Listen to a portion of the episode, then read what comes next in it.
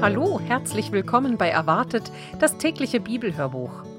Heute ist der 13. März, ich bin Ilonka und weiter geht's in unserer täglichen Bibellese. Schön, dass ihr reinhört. Wir lesen aus der Übersetzung Gute Nachricht Bibel. Das Copyright liegt bei der Deutschen Bibelgesellschaft und ich werde euch vor den einzelnen Stellen natürlich die einzelnen Texte angeben. Ich wünsche euch ganz viel Freude und Segen beim Zuhören oder auch beim Mitlesen.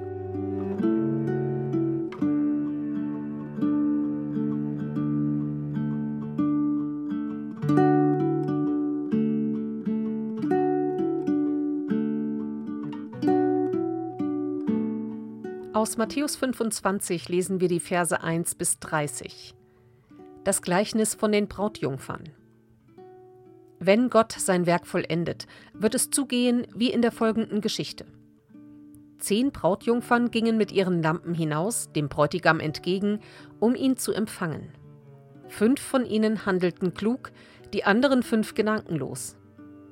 Die Gedankenlosen nahmen nur ihre gefüllten Lampen mit, während die Klugen auch noch Öl zum Nachfüllen mitnahmen.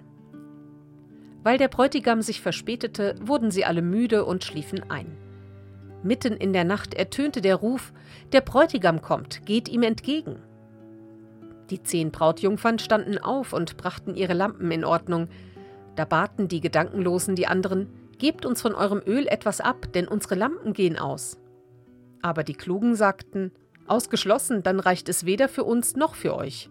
Geht doch zum Kaufmann und holt euch welches. So machten sich die fünf auf den Weg, um Öl zu kaufen. Inzwischen kam der Bräutigam. Die fünf Klugen, die darauf vorbereitet waren, gingen mit ihm hinein zum Hochzeitsfest und die Türen wurden geschlossen. Schließlich kamen die anderen nach und riefen Herr, Herr, mach uns auf.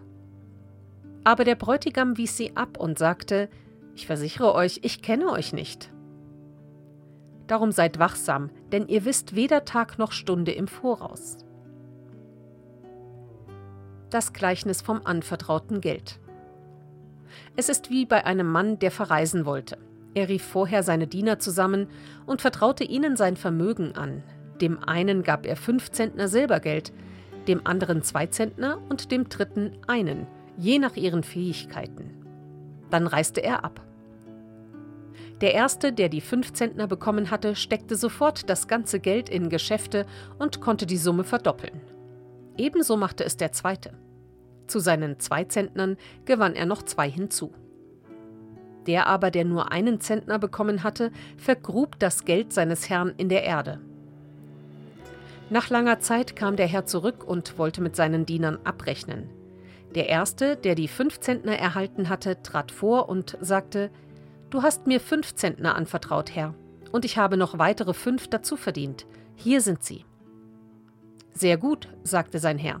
Du bist ein tüchtiger und treuer Diener. Du hast dich in kleinen Dingen als zuverlässig erwiesen, darum werde ich dir auch Größeres anvertrauen.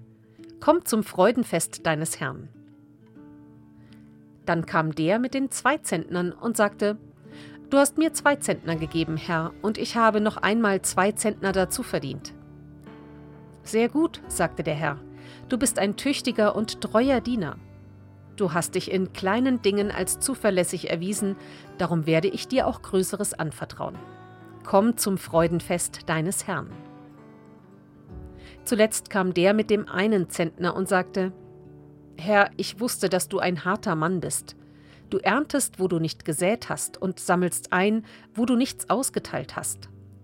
Deshalb hatte ich Angst und habe dein Geld vergraben. Hier hast du zurück, was dir gehört.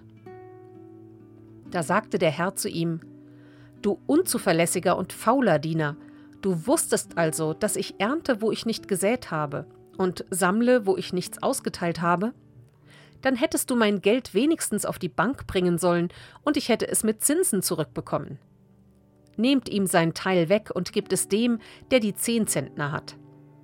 Denn wer viel hat, soll noch mehr bekommen, bis er mehr als genug hat. Wer aber wenig hat, dem wird auch noch das Letzte weggenommen werden. Und diesen Taugenichts werft hinaus in die Dunkelheit draußen. Dort gibt es nur noch Jammern und Zähneknirschen.